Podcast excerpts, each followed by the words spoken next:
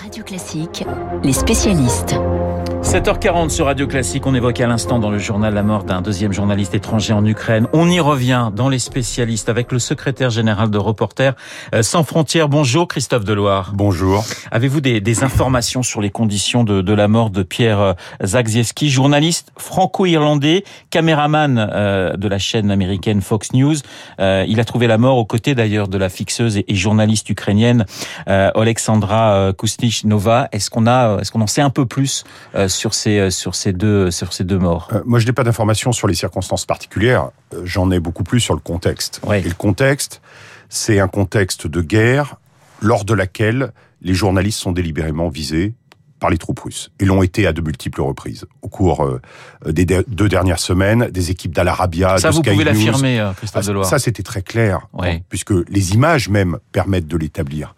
C'est-à-dire que euh, ces équipes de télévision, notamment, puisque ce sont souvent celles qui sont les plus proches euh, du front, le plus proches des combats, euh, ont été délibérément ciblées, alors même qu'elles étaient identifiées comme journalistes, siglées comme telles, de manière très évidente. Je n'ai pas dit que c'était un ordre venu de Moscou, ça, euh, la preuve n'est pas rapportée. Ce qui est en revanche évident, c'est que les troupes au sol perpètrent ce genre d'actes et que c'était un miracle que jusqu'à ce week-end dernier, aucun journaliste n'ait été tué, à part un journaliste ukrainien dans le bombardement d'une tour de télévision qui, qui se trouvait là.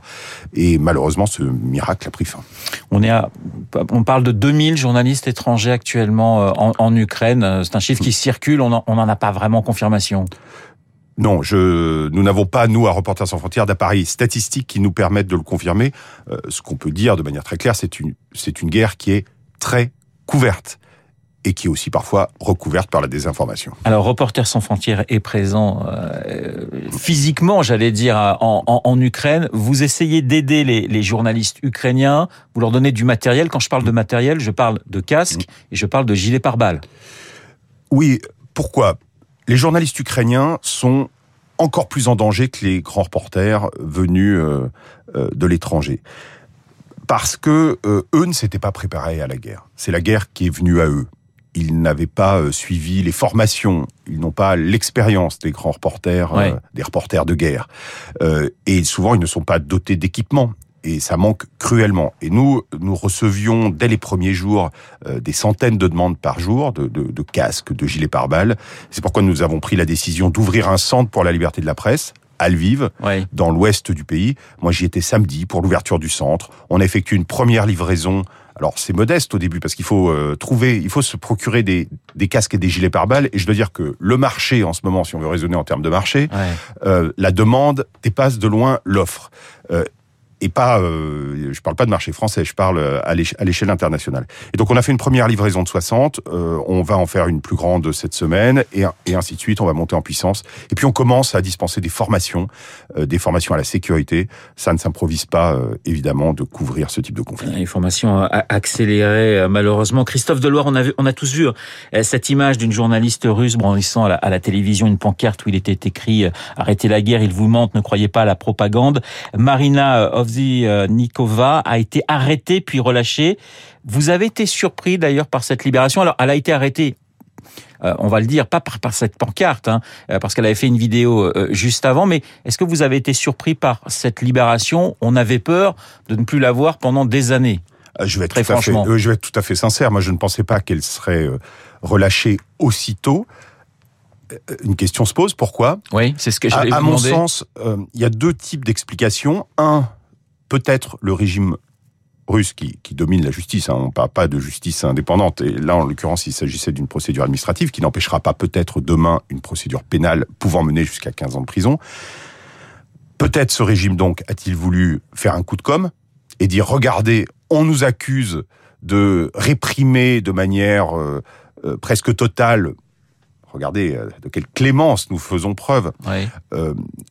L'exemple qui serait contraire à la règle. Ça, c'est la première hypothèse. Euh, la seconde hypothèse, c'est que même dans les médias de propagande russes, il commence à y avoir un peu des remous. Il y a des gens qui se posent des questions.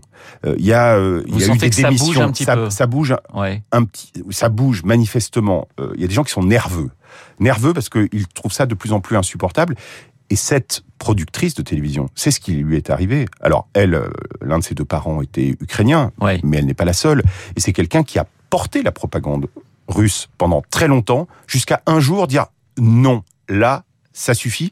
Et il n'est pas impossible que sa libération vise à apaiser ceux qui auraient peut-être voulu faire la même chose ou qui, si elle avait été euh, considérée comme martyr, auraient organisé une forme de mouvement de solidarité. Il nous reste malheureusement que quelques secondes, mais on voit la guerre sur le terrain, mais aussi une guerre d'information. Et cette guerre de désinformation, j'allais dire, elle a commencé euh, bien avant le 24 février du côté de la Russie en quelques secondes. C'est l'une des spécificités de ce conflit, c'est d'avoir été une guerre qui a été préparée de manière très scrupuleuse par une guerre de l'information.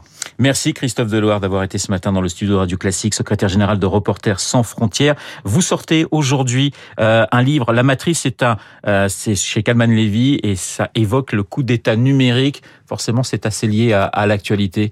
Merci encore d'avoir été euh, ce matin sur le dans le studio de Radio Classique. Dans un instant, nous allons prendre la direction euh, de la Corse. Autonomie hors note autonomie. Et bien retour avec Marc sur 50 ans de tension entre Paris et l'île de Beauté. Le journal imprévisible dans deux.